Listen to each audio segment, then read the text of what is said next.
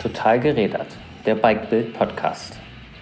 Ob auf Asphalt oder im Gelände, Ulrich Bartholmös ist auf der Langstrecke nicht nur zu Hause, sondern auch verdammt erfolgreich.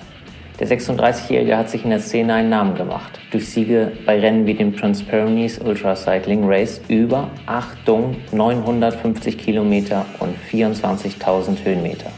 Wie bereitet man sich auf solche Strapazen vor? Und welche Zutaten braucht es eigentlich, um bei Ultradistanzen vorn mitzumischen? Das Langstreckentalent nimmt uns mit in die Welt jenseits von Eintagestouren, in der es um Schlafdefizite, Schmerzen und den Spirit geht, ganz nah bei sich zu sein.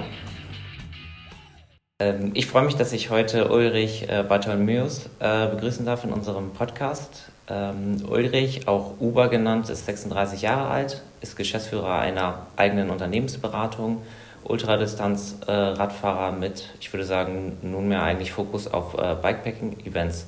Du hast jetzt ziemlich schnell in der Szene einen Namen gemacht. 2018 ähm, hast du, korrigiere mich, wenn ich falsch liege, den vierten Rang in der Gesamtwertung äh, bei der Tour äh, du Mont Blanc gemacht. Das ist ein äh, 330 Kilometer langes ähm, Eintagesrennen in Frankreich über deutlich über 8000 Höhenmetern und 2019 hast du das Transpyrenees äh, Ultra Cycling Race gewonnen.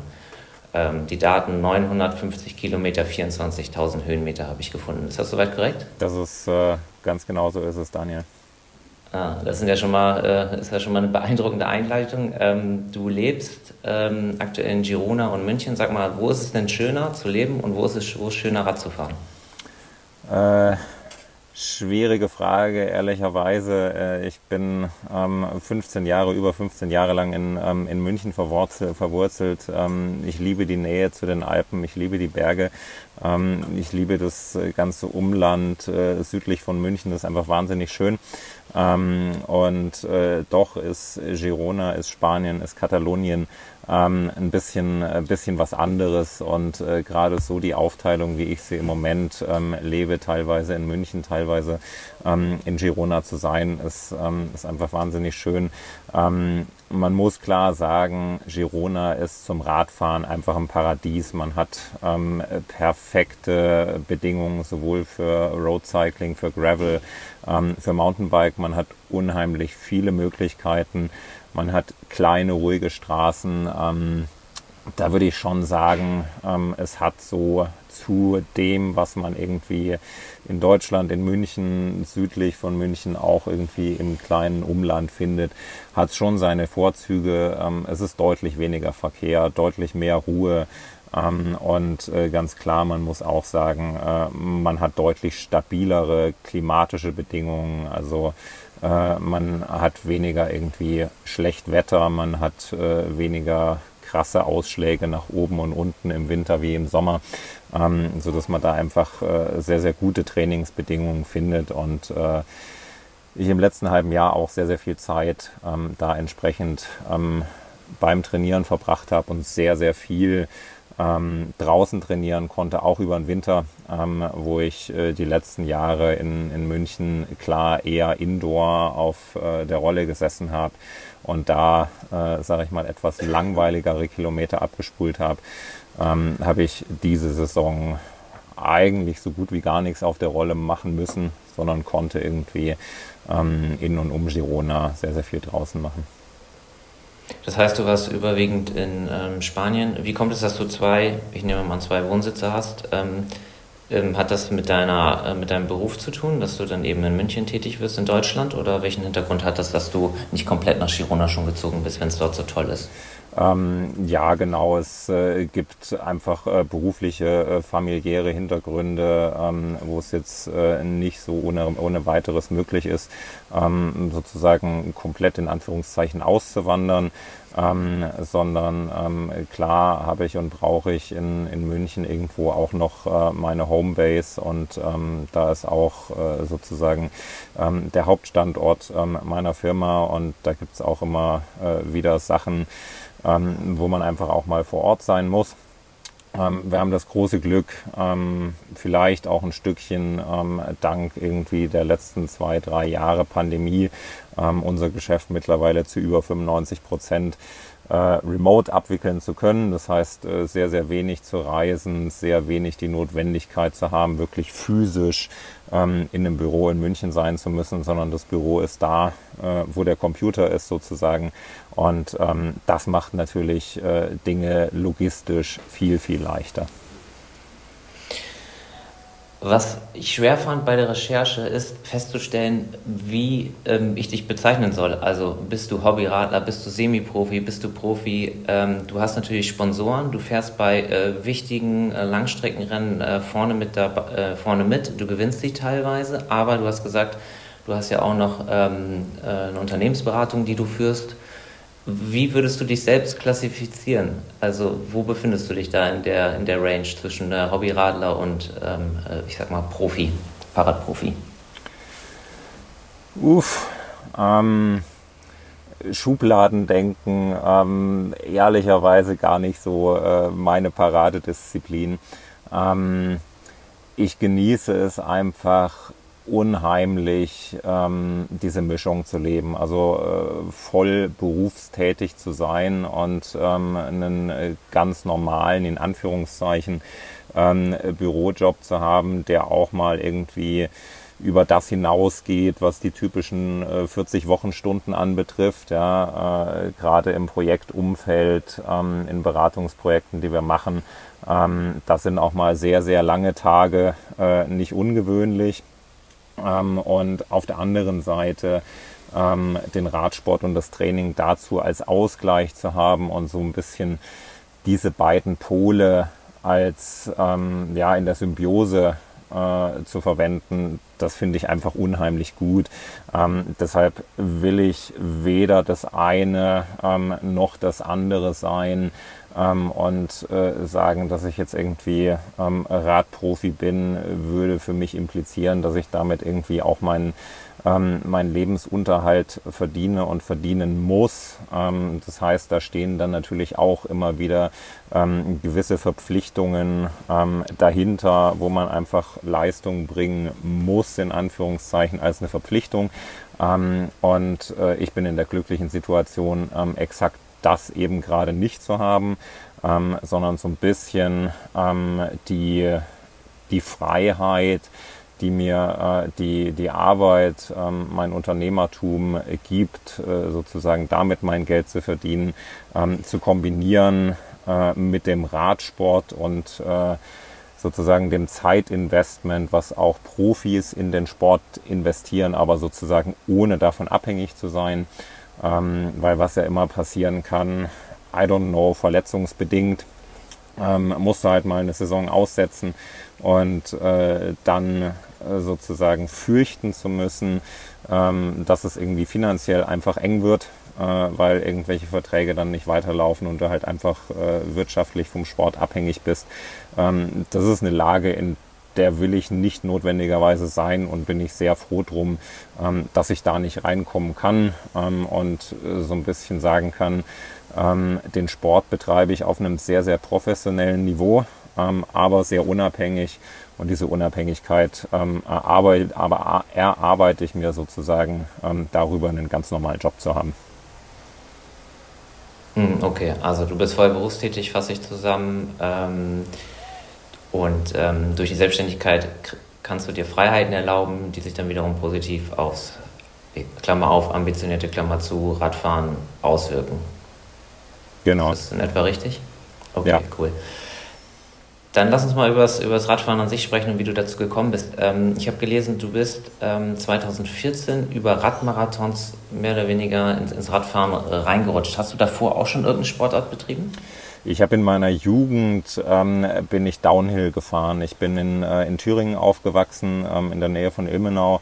Ähm, da war oder ist eine von den großen ähm, Downhill-Bundesliga-Strecken gewesen. Ähm, da bin ich sehr äh, aktiv gewesen und ähm, bin dann zum Studium in Leipzig und Berlin gewesen flaches Land. Äh, das heißt, da ist irgendwie mit einem Downhill-Bike jetzt irgendwie nicht mehr so schrecklich viel anzufangen und was anderes hatte ich und kannte ich damals aber auch einfach nicht. Ähm, das heißt, ich bin dann äh, mehr oder weniger zehn Jahre lang äh, gar nicht Rad gefahren bis 2013, 2014. Ich sage immer, ich bin dann nur Bürostuhl gefahren Ähm, und äh, war, äh, man hat es mir auch körperlich angesehen. Äh, ich hatte dann mal irgendwie 95 Kilo. Ähm, und, und, jetzt zum Vergleich? Äh, jetzt habe ich knapp 68, 69. Also ähm, habe da, schon, äh, hab da schon einiges verloren. Und ähm, bin dann 2013 äh, habe ich mir in München ein Rennrad ausgeliehen, ähm, habe das einfach mal probiert, habe es ins Auto geschmissen, bin zum Gardasee gefahren, ähm, bin da mal irgendwie so ein paar Runden ähm, am Gardasee gedreht. Das hat mir unheimlich getaugt.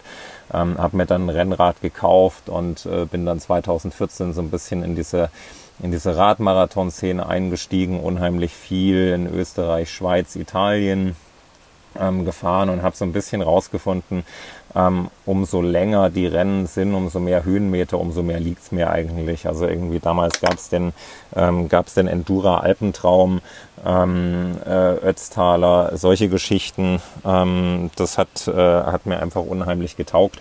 Und äh, dann bin ich so ein bisschen auch auf die, äh, auf die Schiene Tour du Mont Blanc, was du gerade schon angesprochen hast, ähm, bin ich da so ein bisschen drauf gestoßen was ja nochmal eine Ecke mehr ist, 330 Kilometer, 8000 irgendwas Höhenmeter ähm, an einem Tag und äh, da war ich ganz, ganz super unterwegs und äh, dann sozusagen der nächste Schritt ähm, in wirklich die, die Ultra-Distance-Geschichten war dann eher so ein bisschen bei Accident.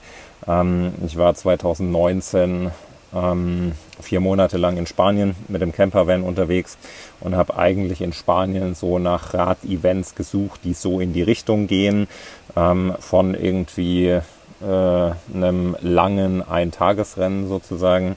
Ähm, Gran Fondo Richtung, sowas gibt es aber in Spanien nicht wirklich.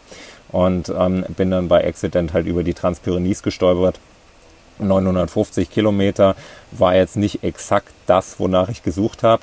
Ähm, war irgendwie ein bisschen länger, als ich mir äh, gedacht habe, dass das eine gute Idee ist, aber fand es irgendwie auch ähm, interessant und spannend.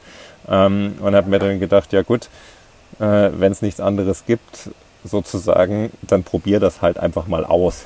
Und ähm, da kann man gewissermaßen konstatieren, das war so ein bisschen der Anfang vom Ende.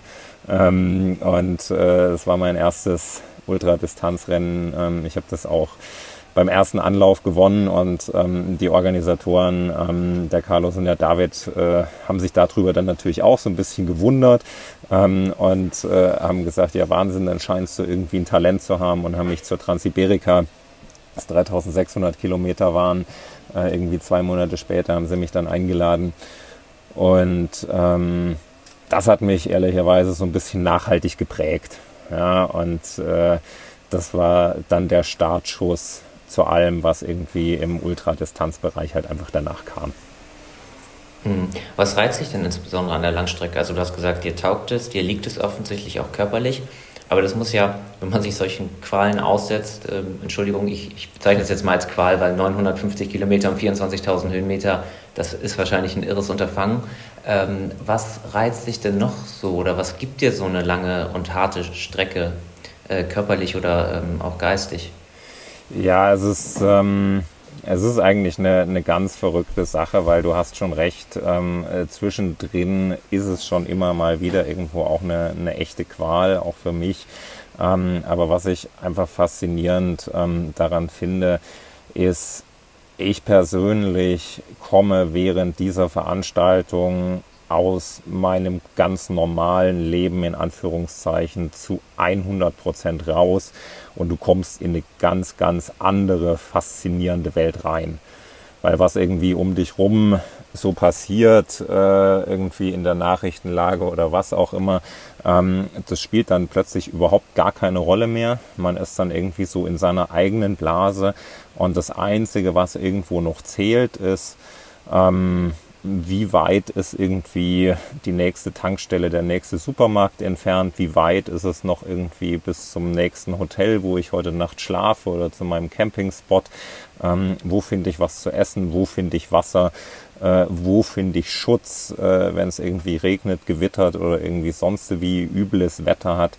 Und ähm, es ist einfach so ein äh, so ein wahnsinnig faszinierender Abenteuercharakter in irgendwie so einer kleinen Ein-Personen-Blase, ähm, wo man sich irgendwie um nicht viel kümmern muss, äh, außer um Treten, Essen, Schlafen sozusagen. Und ähm, das ist für mich persönlich ähm, so ein riesengroßes Kontrastprogramm zum ansonsten irgendwie reizüberfluteten täglichen Leben, wo irgendwie Informationen, äh, weiß ich nicht, Sachen, tausend Sachen irgendwie auf dich einströmen.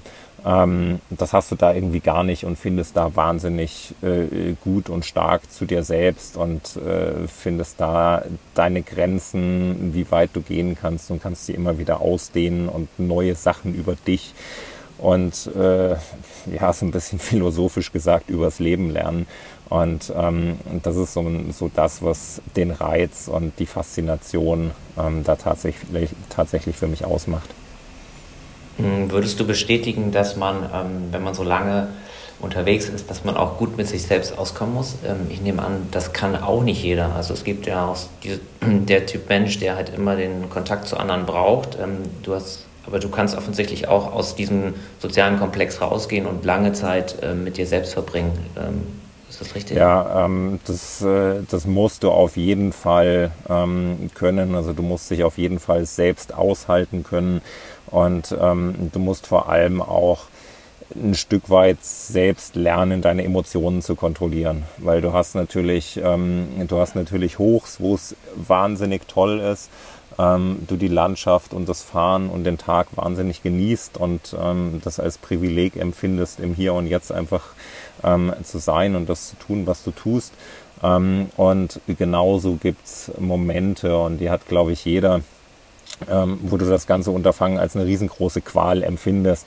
Und ähm, weiß ich nicht, es ist nachts, es ist kalt, es ist gewittert, es regnet in Strömen und irgendwie weit und breit ist irgendwie nichts in Sicht, wo du dich irgendwie unterstellen, wärmen oder sonst was kannst, ähm, dann stellst du dir natürlich Fragen, ähm, warum tust du das? Was bist du irgendwie für ein Depp? Äh, du könntest irgendwie zu Hause auf der Couch sitzen, könntest es gemütlich haben, I don't know.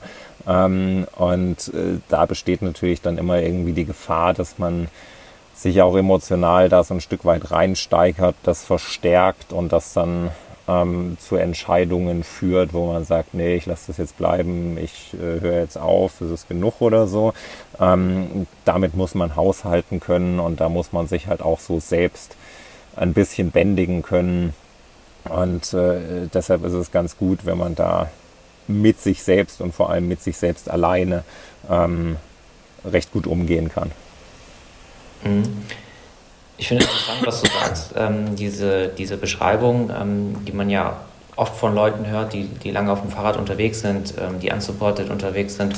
Das Besondere bei dir ist jetzt, dass du ja auch noch ähm, sportiv dabei bist. Also du fährst vorne in die Rennen rein, gewinnst die Rennen, du bist also richtig äh, gut dabei. Ähm, was würdest du sagen, ist das ähm, wichtigste Kriterium, um bei einem äh, Ultrarennen on- oder Offroad ist jetzt für mich egal, erfolgreich zu sein? Ähm, ich glaube, es gibt nicht nur das eine Kriterium, ähm, sondern es gibt irgendwie so ein, so ein ganzes Säckchen voll ähm, Training oder sozusagen die, die, die physische Komponente, ähm, das fahren zu können, ähm, ist mit Sicherheit ein Teil, ähm, aber für mich nie der überwiegende Teil. Ähm, es ist viel, viel mehr, viel größer ist für mich der Anteil ähm, des Mentalen. Also wenn man es mal irgendwie so ein bisschen in, ähm, in Prozent ähm, aufdröseln will, ähm, dann würde ich sagen, 50 Prozent ist vielleicht das Mentale, 25 ähm, Prozent ist irgendwie äh, das Training, die äh, physiologischen ähm, Voraussetzungen, die Fitness, die Ausdauer, ähm, und 25 Prozent ist irgendwie Setup, Material, Erfahrung und solche Sachen. Ähm, aber ich glaube, dass die mentale Komponente halt durch Höhen und Tiefen gehen zu können, gerade in diesem unsupported Bereich ähm, Probleme selbst lösen zu können, auch wenn man irgendwie mittendrin und wer weiß, wie tief drin steckt. Ähm, das ist deutlich, deutlich wichtiger ähm, und auch deutlich schwerer vorzubereiten und zu, in Anführungszeichen, zu trainieren, ähm, als halt jetzt irgendwie ähm, sich körperlich fit zu machen. Hm. Versuchst du das im Vorfeld äh, alles zu durchdenken? Bist du eher so ein, so ein, Typ, der sagt, okay, das könnte auf mich zukommen, das könnten die Probleme sein und ähm, so kann ich es lösen. Ich gucke mir die Strecke ganz genau an, ich weiß, wo die, wo die krassen Berge sind. Oder bist du dann auch eher ähm, so ein Typ, der sich eben von der Situation auch ähm, ähm äh, überwältigen lässt oder inspirieren lässt, um dann zu improvisieren? Ähm, ich bringe nun schon aus den letzten zwei, drei Jahren irgendwie sehr, sehr viel Erfahrung mit an Sachen, die passieren können. Und ähm, daraus lernt man oder lerne ich jedes Mal sehr, sehr viel, äh, wie ich mit Problemen umgehen kann.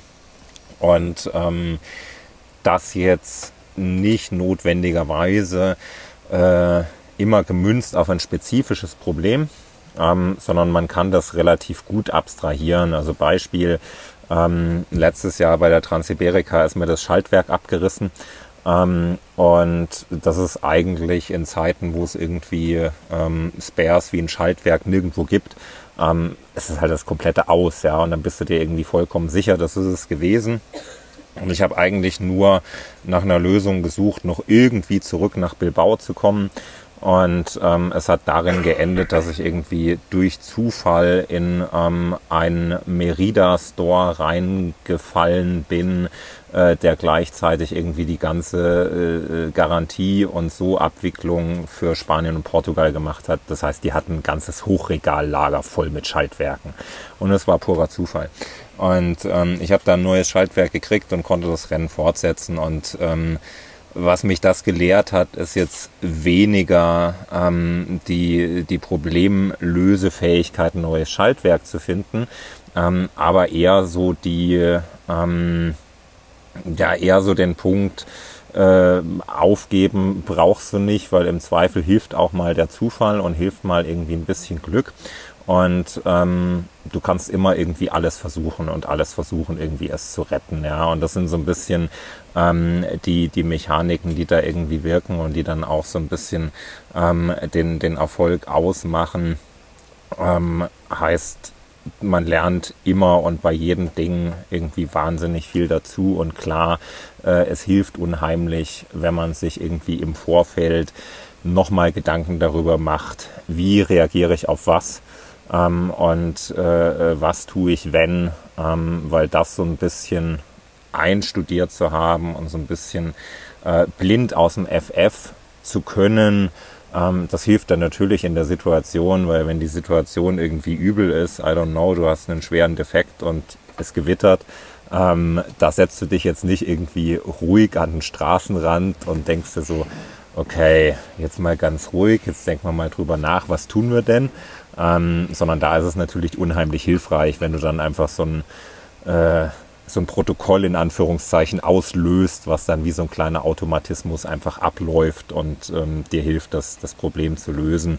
Ähm, das heißt, äh, so ein bisschen gesunde Vorbereitung, ähm, die ist da äh, schon hilfreich. Aber das bewegt sich bei mir irgendwo in so einem, in so einem Mittelmaß. Das heißt, äh, weil du es angesprochen hast, schaust du dir dann die Strecke an. Ähm, gerade wenn ich Fixed Route Rennen fahre, ähm, wo die Strecke vom Organisator vorgegeben ist, da lasse ich es oftmals auch einfach so ein bisschen auf mich zukommen. Und ähm, da ist die Strecke halt, wie sie ist.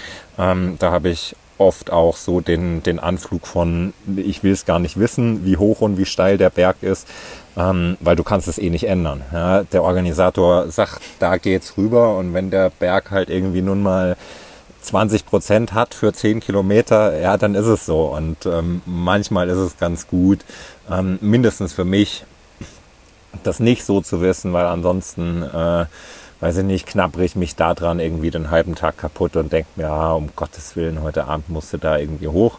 Wenn das dann so ein bisschen so ein Überraschungspaket ist, dann ist das manchmal auch ganz nützlich. Hm. Nimmst du eigentlich solche Anekdoten mit, auch den, äh, mit in den fahrradfreien Alltag? Also ich denke da zum Beispiel dran, angenommen du, du ähm, versuchst einen großen Kunden zu akquirieren für deine Unternehmensberatung äh, kommst da an eine gewisse Grenze und sagst dir, okay, ähm, scheiß drauf, ich habe äh, aber beim Fahrradfahren mal die Situation gelöst und mit diesem Selbstbewusstsein dann eben auch an berufliche Herausforderungen ranzugehen oder ist das sind das so zwei Sparten, die du voneinander trennst? Ähm, nee, tatsächlich kannst du, äh, kannst du aus dem Sport wahnsinnig viel mitnehmen in dein normales Leben, in Anführungszeichen, und auch in den Beruf. Ähm, es hat mich ähm, sehr viel gelehrt über Ruhe, über Umgang mit Problemen. Ähm, ich bin nun irgendwo äh, spezialisiert auf äh, Strategieentwicklung, auf Projektmanagement, auch auf sehr, sehr schwierige Projekte, Unternehmensrestrukturierung und dergleichen. Ähm, und da hilft es ganz einfach, so ein bisschen abstrahieren zu können, was wirklich Probleme sind ja, und ähm, damit so ein bisschen umgehen zu können. Und ich glaube, ähm, so eine meiner Spezialitäten ist auch so eine gewisse Hartnäckigkeit und Ausdauer, ähm, sowohl auf dem Rad als auch irgendwo im Beruf. Und ähm, ich glaube, das unterstützt sich gegenseitig und ähm, da kann man unheimlich viel ähm, hin und her transferieren und äh, was ich in den letzten äh, ein, zwei Jahren äh, auch mitgenommen oder gemacht habe, wo ich auch gezielt ähm, den Radsport verwende, ähm, ist äh, Vorträge zu halten, die so in die Richtung ähm, Motivation, Führungskräfte-Coaching und dergleichen gehen. Und ähm, das Ganze lässt sich natürlich deutlich schöner verpacken mit irgendwie so einer ähm, inspirierenden Geschichte aus dem Radsport, ähm, mit ein paar guten Bildern, ähm, mit einem schönen Film. Ähm, und das ist dann irgendwie weniger trocken sozusagen. Und ähm, da kann man auch einfach Leuten was raus mitgeben, ähm, die jetzt nicht notwendigerweise selbst so eine Extremsporterfahrung irgendwie mitmachen, aber wo man einfach Methoden in Problemlösungskompetenz und dergleichen einfach transferieren kann. Hm. Ich würde gerne nochmal mit dir über das Thema Schlaf reden, weil ähm, je länger das Rennen dauert, desto wichtiger wird ja dieser Faktor. Äh, Faktor. Also je weniger, je weniger ich schlafe, desto mehr kann ich, äh, desto länger kann ich Radfahren. Und Radfahren ist ja das A und O, wenn man Strecke machen möchte, dass man in Bewegung bleibt. Wie hältst du es mit, mit dem Schlaf oder wie kannst du es mit dem Schlaf halten bei solchen Rennen? Bist du eher so ein Typ, der einfach sehr wenig schlafen kann und mit sehr wenig Schlaf auskommt? Ähm, oder musst du, musst du dir wirklich auch Ruhephasen gönnen? Wie würdest du das einschätzen?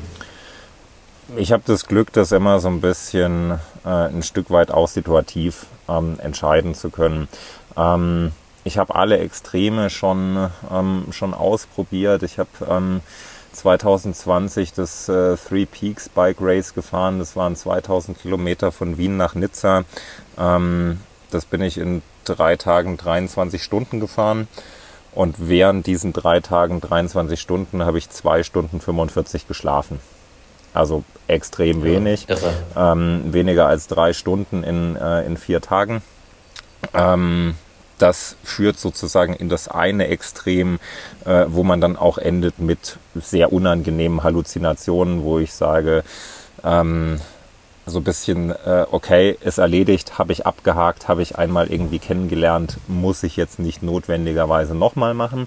Ähm, lehrt mich aber auch diese Grenze so für mich kennengelernt zu haben und zu wissen, wie weit kannst du an welchem Punkt gehen und wie wenig kannst du schlafen und was ist machbar und so weiter. Das hilft einfach so ein bisschen, ähm, den, den, den Korridor einschätzen zu können. Das ist ähm, das eine Extrem.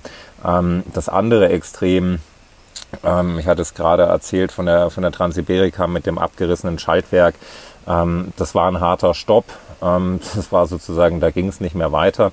Und ähm, da habe ich de facto 21 Stunden Pause gemacht. Ja, zwölf davon habe ich irgendwie geschlafen ähm, und den Rest bin ich irgendwie mit einem Taxi in die nächstgrößere Stadt gefahren, habe da irgendwie nach einem Bike-Shop gesucht und so weiter und so fort.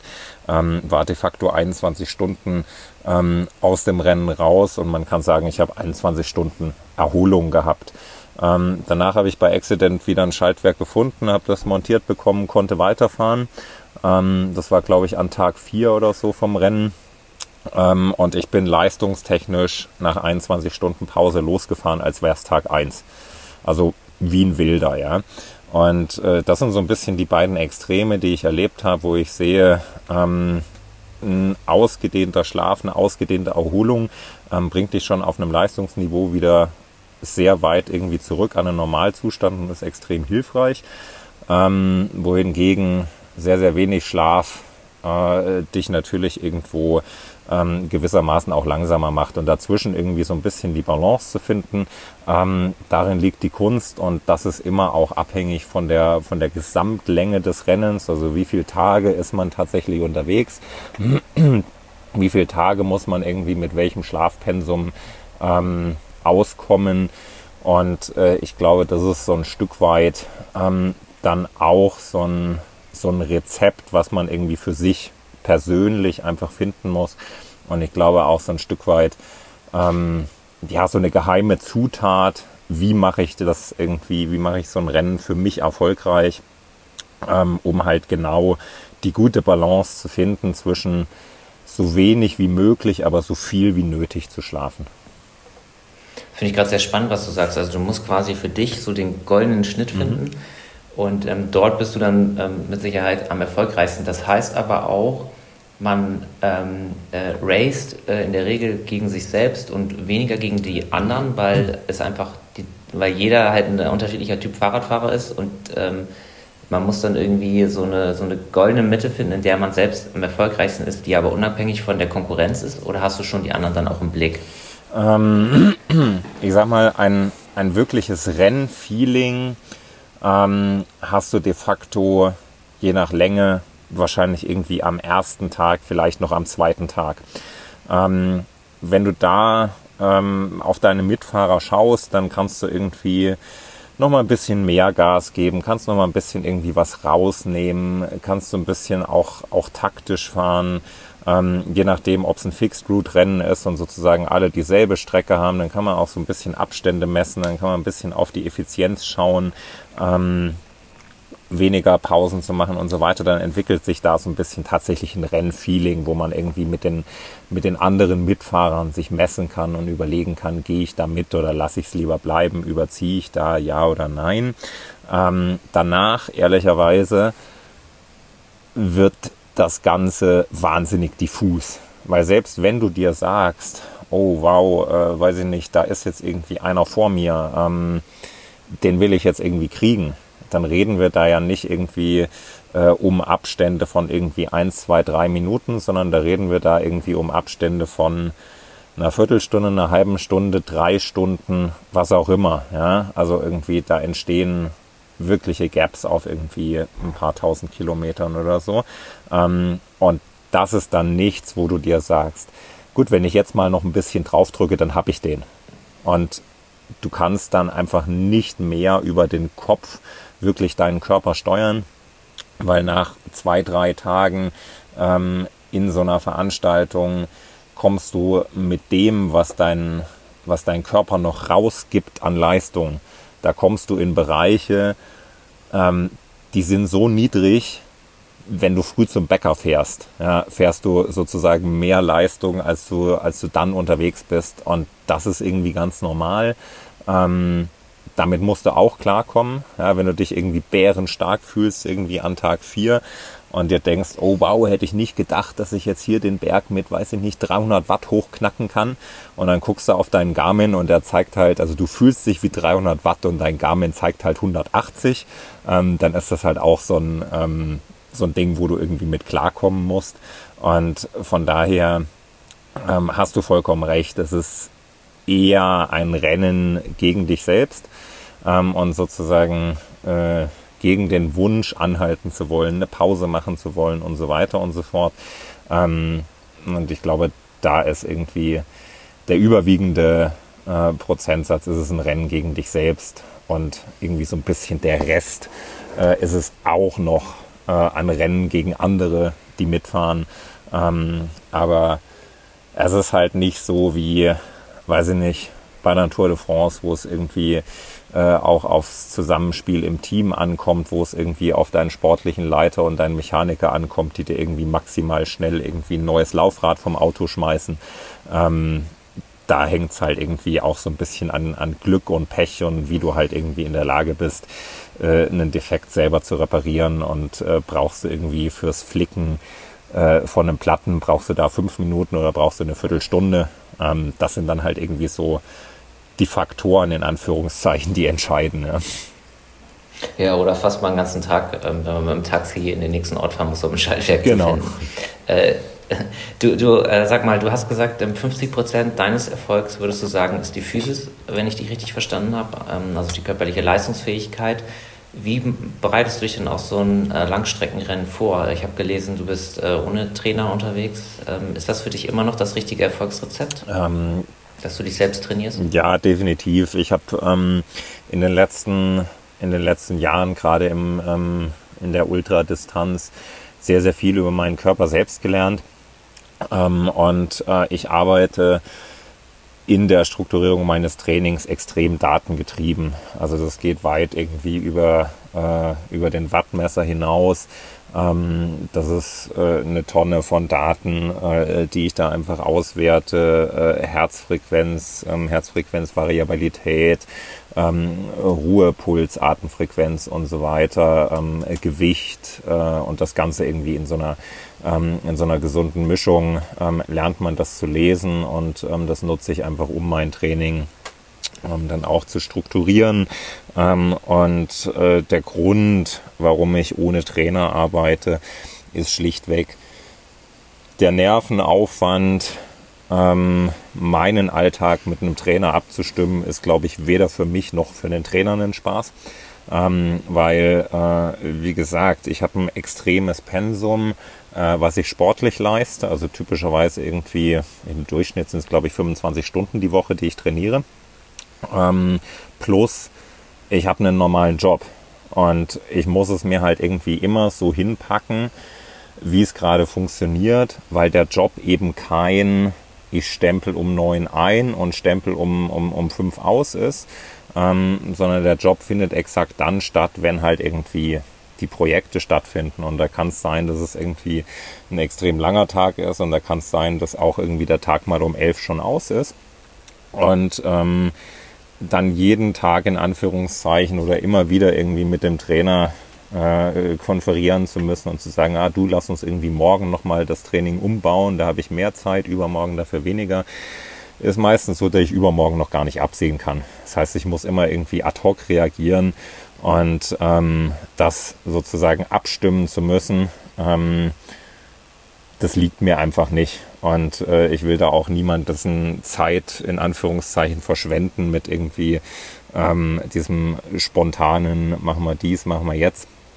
Ähm, und das ist der primäre Grund, warum ich ohne Trainer arbeite. Ähm, ich habe dieses Jahr ähm, zum ersten Mal wieder seit, seit langer, langer Zeit ähm, mit äh, einem Trainer aus, ähm, aus Katalonien zusammengearbeitet, habe mit dem ähm, Leistungstests gemacht, ähm, habe mit dem viele, viele Daten ausgewertet und interpretiert, ähm, das aber sozusagen mehr ähm, habe den Aleix mehr als Sparringspartner verwendet, um sozusagen in der Interpretation, in der Auswertung des Trainings irgendwie nochmal Impulse und Ideen zu finden. Ähm, weniger jetzt, um zu sagen, morgen fährst du drei Stunden und machst in diesen drei Stunden dies und jenes, sondern eher in der Nachschau und so ein bisschen in der Inspiration. Ähm, und da sind nochmal äh, ganz gute Impulse auch einfach rausgekommen und äh, es sind eher solche Chancen und Möglichkeiten, die ich nutze, mich da auch selber ein bisschen, ein bisschen weiterzuentwickeln, neue Sachen auszuprobieren. Und ähm, das ist für mich so das, ähm, das ganz gute Rezept, mein Training irgendwie zu strukturieren und zu steuern. Hm, das heißt, ihr habt eine Leistungsdiagnostik gemacht, ähm, Spiro oder Laktatmessung? Äh, Laktat. Laktat.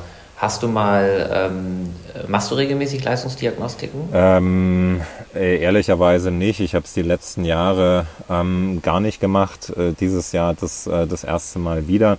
Ähm, wir haben die, den Laktat, den Stufentest, ähm, haben wir jeden Monat quasi einen gemacht und haben darüber so ein bisschen ähm, die Entwicklung getrackt, haben auch äh, verschiedene ähm, Formate gemacht, sozusagen mit Vorbelastung, ohne Vorbelastung ähm, und äh, haben uns da so ein bisschen ähm, die, die unterschiedlichen Entwicklungen und Ausschläge angeschaut, ähm, haben da dann wiederum geguckt, äh, welche Entwicklungen gab es, welche Abhängigkeiten gibt es und so weiter, was vertrage ich wie gut.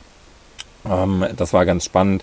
Ähm, habe aber die, äh, die letzten Jahre wenig mit Leistungstests gearbeitet, ähm, äh, ganz einfach so ein bisschen aus dem Hintergrund, ähm, dass ich das, wo sich irgendwo meine Schwelle bewegt, ähm, das kenne ich relativ gut. Ähm, das äh, probiere ich dann oder teste ich dann halt eher mal mit einem ähm, klassischen FTP 20-Minuten-Test. Ähm, schaue ich mir das irgendwie regelmäßig mal an. Äh, da kenne ich dann sozusagen ähm, meine Werte und weiß so ein bisschen, ähm, wo ich irgendwie Schwellentraining äh, verbringen kann. Und äh, das ist dann für das, wo ich wirklich arbeiten muss. Also den, äh, den Ausdauerbereich sozusagen so groß wie möglich zu bekommen. Das ist ja das, was relevant ist für, ähm, für die Ultradistanz. Ähm, das bekomme ich darüber irgendwie äh, sehr, sehr gut hin. Wie offen bist, bist, du mit Werten? Also wenn ich dich jetzt frage, wo ungefähr deine Schwelle liegt, würdest du das sagen oder ist das dein Geheimnis? Ähm, nö, das ist, äh, das ist absolut nicht ähm, mein Geheimnis. Aktuell ähm, ist, die, ist die Schwelle bei mir bei knapp 380 ähm, 380 Watt. Ähm, ich gehe damit sehr, sehr offen um, ähm, poste da auch irgendwie auf Instagram regelmäßig irgendwie so ein bisschen ähm, Trainingsinsights, wie trainiere ich, ähm, was mache ich. Ähm, das ist für mich wenig geheimniskrämerungswürdig, einfach ähm, vor dem Hintergrund, weil es halt irgendwo ein Stück weit in der, in der Ultradistanz ähm, nur ein kleiner, kleiner Teil ist, was die physische Leistungsfähigkeit mhm. anbetrifft. Ähm, und es sozusagen viel, viel mehr auf noch andere Faktoren ankommt, wie erfolgreich du da bist oder nicht. Und äh, nur weil jetzt, wenn du kräftig genug trainierst und dann irgendwo dieselbe Schwelle hast und dieselbe, dieselben körperlichen Voraussetzungen hast, dann ist das halt irgendwie ein Puzzleteil von vielen, ähm, wo wir uns sozusagen irgendwo treffen. Ähm, Deshalb bin ich da relativ offen und entspannt damit. Ja, aber das ist natürlich schon eine Wahnsinnszahl. Ne? Also wenn dann irgendwie ähm, ein Hobby-Radsportler kommt und sagt, okay, die fahren da ja nur in der Walachei rum, die machen keinen Sport. Also wenn du da im Bereich von fast 6 Watt pro Kilogramm bist, äh, ich glaube, du hast gesagt, irgendwie 69 Kilo, mhm. oder? Wiegst du? 70, 68? Ja, 70, genau. Knapp 70, gut, dann bist du, aber du bist näher an den 6 Watt als an den 5 Watt. Ähm, die, die sich damit auskennen, wissen schon, okay, das ist schon verdammt viel und verdammt gut und verdammt krass. Und wenn du dann noch zusätzlich die Ausdauerfähigkeit mitbringst, auch noch lange Strecken fahren zu können, dann ist klar, warum du so erfolgreich bist. Das fällt auch nicht vom Himmel, neben den ganzen allen anderen Aspekten, die du natürlich schon erwähnt hast. Ja, ja es ist. Ähm es hilft allemal irgendwie, ähm, ich sag mal, in den ersten 24 Stunden. Ähm, da kann man das sicher irgendwie ähm, gewinnbringend einsetzen. Ähm, aber danach hilft es dir halt auch nichts mehr. Ja. Danach ist es halt nur noch dafür relevant, ähm, dass über je höher deine Schwelle ist, ähm, umso größer ist ja auch dein Grundlagenausdauerbereich. Und ähm, das ist halt eher das Spektrum, was dir dann hilft, auch an einem Tag zwei ähm, oder an einem Tag drei halt in der Lage zu sein, noch irgendwas, weiß ich nicht, um die äh, 3 Watt pro Kilo oder so mal rauszubringen. Ähm, und das ist dann eher so der Zauber, wo es dann spannend wird. Und was, was dann mit Sicherheit hilfreich ist, äh, danach, wie ich schon gesagt habe, purzelt es eher in Regionen, wo du dir sagst, okay, zum Bäcker fahre ich schneller als irgendwie das, was ich heute unterwegs bin. Das heißt, ähm, um dann nochmal ähm, daran anzuschließen. Das heißt, du fährst mit Leistungsmesser auch bei den Rennen. Ja. Und ähm, kannst du dann, wenn du längere Zeit schon unterwegs bist, also sagen wir mal im Bereich von zwei oder drei Tagen, kannst du dann beispielsweise am Bergen noch, noch Leistung mobilisieren in die Richtung von 300 oder ist der Körper einfach limitiert dann in dem Moment? Der, ähm, das, das Limit ist tatsächlich der Körper. Und ähm, du hast so Momente, wo Endorphine und Adrenalin irgendwie äh, dir durch den Körper schießen und du das Gefühl hast, boah, jetzt bin ich bärenstark, unfassbar. Und ähm, du fühlst dich so, als gehen irgendwie die 300 Watt wirklich easy aufs Pedal und du kommst richtig gut voran. Und wie gesagt, du schaust dann auf den Leistungsmesser. Ähm, ich habe den Garmin bei mir immer so in diesem ähm, Display aus Ruhemodus und muss dann irgendwie einmal drauf tappen, um irgendwie zu sehen, was da, was da gerade so rauspurzelt. Und dann tappst du halt einmal drauf und dann siehst du halt irgendwie 180 und fühlst dich wie 300 und ähm, versuchst dann halt irgendwie nicht depressiv zu werden, in Anführungszeichen. Ähm, du kannst versuchen, Kräfte zu mobilisieren, ähm, aber dann reden wir halt über eine Mobilmachung von irgendwie 20, 30, 40 Watt, die du noch irgendwie hoch und runter irgendwie ähm, mobilisieren kannst. Aber ähm, an einem Tag drei äh, oder später ist dann wirklich irgendwie der Körper das Limit und du kannst auch mal irgendwie ähm, einen kleinen Hügel kannst du auch mal irgendwie noch richtig pushen und da kriegst du auch mal irgendwie äh, noch eine 300, 350 irgendwie ähm, auf den Tacho gestellt.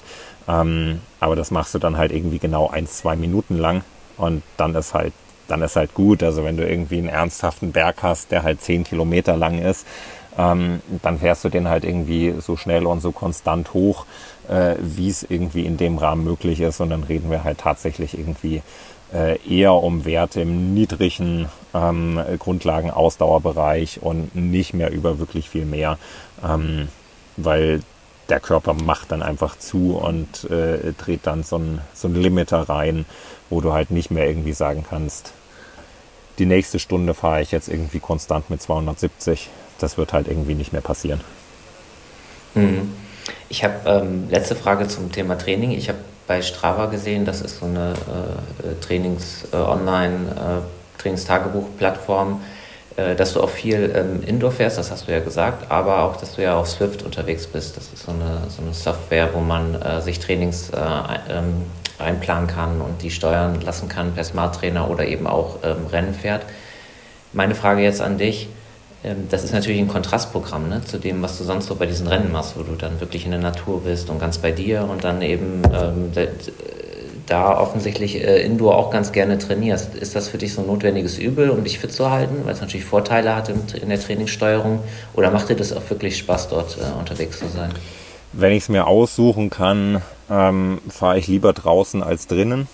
Ähm, aber drinnen zu fahren ist seit ich Swift nutze oder seit es Swift gibt, ich glaube seit, weiß ich nicht, drei Jahren oder irgendwie sowas in der Richtung, ähm, hat es für mich eine wahnsinnige Qualität gewonnen, weil vorher habe ich äh, im Prinzip auf der Rolle gesessen mit dem Notebook vor mir, ähm, habe äh, Amazon äh, oder Netflix-Serien geschaut und ähm, wenn du dann durch irgendwie so einen längeren deutschen Münchner Winter kommst, dann hast du irgendwann mal alle Serien durchgeschaut ähm, und auch das wird dann irgendwann mal mal richtig richtig Fahrt. Ähm, Indoor-Training ist einfach wirklich nicht so meins. Und ähm, Swift zu nutzen hat dafür oder damit ähm, mir einfach wahnsinnig viel Motivation und äh, ja, Spaß äh, am Indoor-Training irgendwie gebracht, äh, weil du halt irgendwie mit anderen Leuten fahren kannst ähm, und halt irgendwie auch so äh, kleine Rennformate ähm, einfach mit und gegen andere Leute fährst was so ein bisschen der Gamification-Faktor dann halt ist, wo du deinen in Anführungszeichen Schweinehund ähm, halt leichter überwindest und dir dann sagst, ja, das Hinterrad versuche ich jetzt irgendwie zu halten, da versuche ich jetzt irgendwie mitzugehen, also wie irgendwie so in einem, in einem richtigen Rennen, ähm, da vergisst man darüber halt so ein bisschen die Langeweile äh, des Monotonen in der Kammer sitzen und treten, das wird dann halt so ein bisschen ähm, diese virtuelle Welt und ähm, du machst das dann halt eher mit anderen Leuten als nur alleine. Ähm, und das hilft wahnsinnig. Also mir hat das äh, definitiv so den, den Spaß auch am Indoor-Training ähm, gebracht. Und äh, zweifelsohne Indoor-Training ist, äh, ist wahnsinnig effizient, weil du ähm, deutlich konstanter fährst, weil du weniger draußen rollst du halt mal einen Berg runter und trittst irgendwie gar nichts. Ähm, und drinnen neigst du halt irgendwie dazu, ähm, einfach weiterzutreten, mitzutreten, nicht äh, so viele Tretpausen drin zu haben.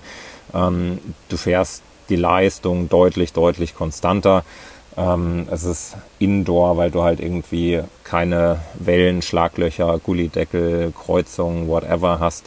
Ist es halt einfacher zu sagen, ich fahre mal irgendwie eine halbe Stunde bei einer gewissen Wattzahl. Ähm, als es jetzt irgendwie draußen ist. Da hast du immer irgendwie Einflüsse von Straßenbelag oder sonst was, wo du dann mal Ausschläge nach oben und nach unten hast und weniger konstant fahren kannst.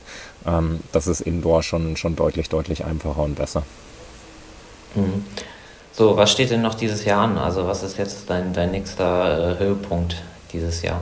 Ja, das, ähm, das große Thema ähm, ist, äh, ist definitiv das Transcontinental Race. Ähm, startet am äh, 24. Juli ähm, in Gerardsbergen in Belgien ähm, und äh, geht 4000 Kilometer quer über den europäischen Kontinent runter nach Bulgarien, Burgas am Schwarzen Meer. Ähm, und das, das ist de facto äh, das ganz große Saisonziel ähm, für mich oder das ganz große Saison-Highlight. Äh, das ist das, worauf ich das letzte halbe Jahr seit Dezember hingearbeitet, hintrainiert habe, wo ich mich äh, maßgeblich darauf vorbereitet habe. Und äh, das steht jetzt sozusagen äh, ganz in den Startlöchern und äh, geht in Kürze dann los. Mhm. Und ähm, wie, wie lief die Vorbereitung? Also hast du ein gutes Gefühl? Lief alles glatt oder hattest du auch mit Herausforderungen zu kämpfen zwischendurch? Es sind, äh, es sind sieben Monate, ähm, die ich äh, seit Dezember mit der, mit der Vorbereitung jetzt verbracht habe, bisschen mehr. Ähm, da geht nie alles glatt. Ähm, ich kann sagen und habe das große Glück gehabt, äh, dass ich verletzungstechnisch und äh, sozusagen größeren Setbacks irgendwie verschont geblieben bin. Also insofern ähm, ist alles glatt geblieben äh, oder glatt gelaufen. Ähm, aber klar, man hat irgendwo zwischendurch auch mal irgendwo Dellen drin, wo man halt irgendwo mal krank ist äh, in einer Phase, wo man es jetzt eigentlich nicht haben will. Ähm, aber das gehört äh, ganz normal irgendwo dazu. Damit muss man umgehen. Ähm, und äh, insofern kann ich sagen, dass ich mit der Vorbereitung, wie sie gelaufen ist, äh, eigentlich oder wie sie noch läuft, ähm, dass ich damit sehr, sehr zufrieden bin, ja. Mhm. Ja, das äh, Rennen findet dann ja dann ähm, überwiegend auf der Straße mhm. statt, richtig? Ja. Ähm, hast du da ähm, nochmal am Material getüftet? Ähm, mindestens genauso viel ähm, wie am Körper sozusagen. Ähm, ja, ich fahre seit, ähm, fahr seit diesem Jahr äh, ein komplett neues Setup. Ich bin äh, mit einem neuen Partner unterwegs mit BMC. Ähm, werde äh, von, von BMC jetzt mit Rädern ausgestattet. Das heißt, es gab äh, einen komplett neuen Rahmen. Ähm, viele Komponenten ähm, habe ich auch äh, übernommen ähm, aber halt auch an, äh, an Feinheiten ähm, gefeilt. Mit einem neuen Rahmen musste wieder sehr, sehr viel äh, an der Sitzposition ähm, äh, entsprechend arbeiten, die so hinzukriegen, dass dein Körper halt auch irgendwie über viele, viele Tage darauf bequem in Anführungszeichen sitzt. Ähm, da gibt's äh, da gibt's einfach viel zu tüfteln. Ähm, ich habe viel auch nochmal ähm, in Bezug auf die Reifen gemacht weil das natürlich äh, auf 4000 Kilometer eine spannende Frage ist. Ähm, du hast es richtig gesagt. Was fährst du da? Ähm, ich fahre Hutchinson. Ähm, tubeless? Äh, tubeless, ja, 32, äh, 32 mm tubeless. Ähm, wie du richtig gesagt hast, es sind 4000 ähm, Kilometer ähm, überwiegend Straße. Ähm, eine Straße in Osteuropa, in Rumänien oder so, ist aber nicht notwendigerweise das gleiche wie irgendwie in deutschen Gefilden ähm, kann ein bisschen anders aussehen. Und das Spannende ähm, beim Transcontinental ist auch, ähm, es gibt vier Checkpoints, vier Parcours, die von der Organisation vorgegeben sind, die verpflichtend gefahren werden müssen. Ähm, und der letzte ähm, in, in Rumänien, also irgendwo nach über dreieinhalbtausend Kilometern, ähm, ist die Transalpina ähm, das ist äh, so, ein, so ein Hochgebirge, so eine Hochgebirgsecke in den Karpaten und ähm, da warten 40 Kilometer Gravel.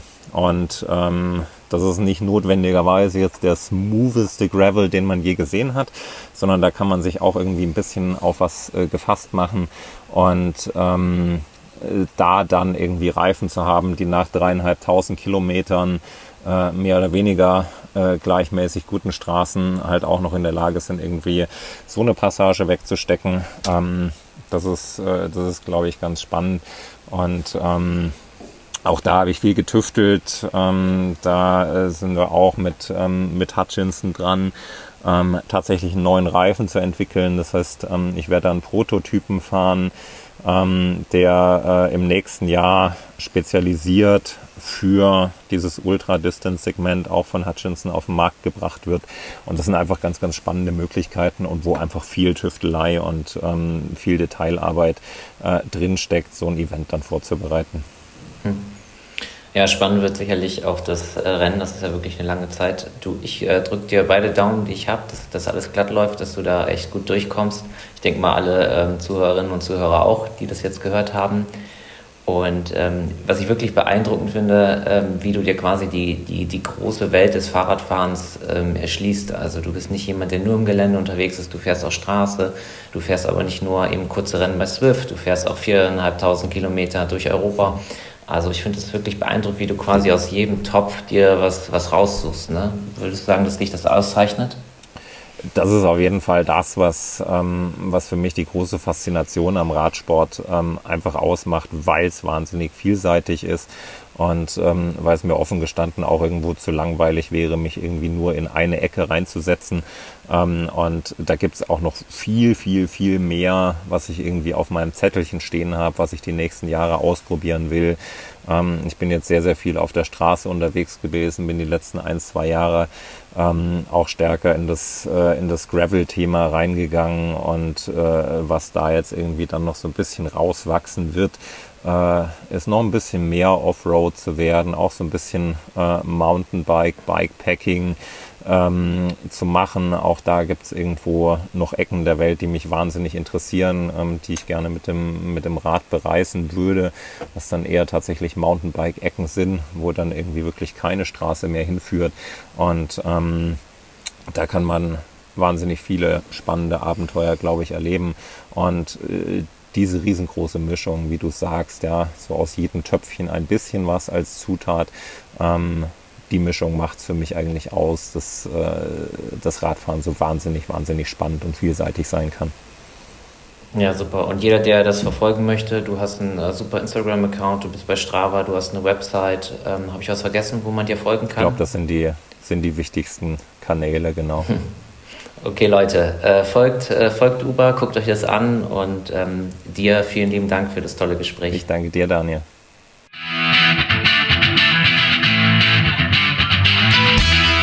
Ich hoffe, ihr hattet Spaß beim Zuhören. Habt ihr Anregungen oder Kritik zu unserem Podcast? Dann schreibt uns gerne eine Nachricht an redaktion.bike-bild.de oder hinterlasst uns einen Kommentar bei Facebook und Instagram. Wir hoffen, es hat euch Freude gemacht und sagen bis zum nächsten Mal und viel Spaß beim Radfahren.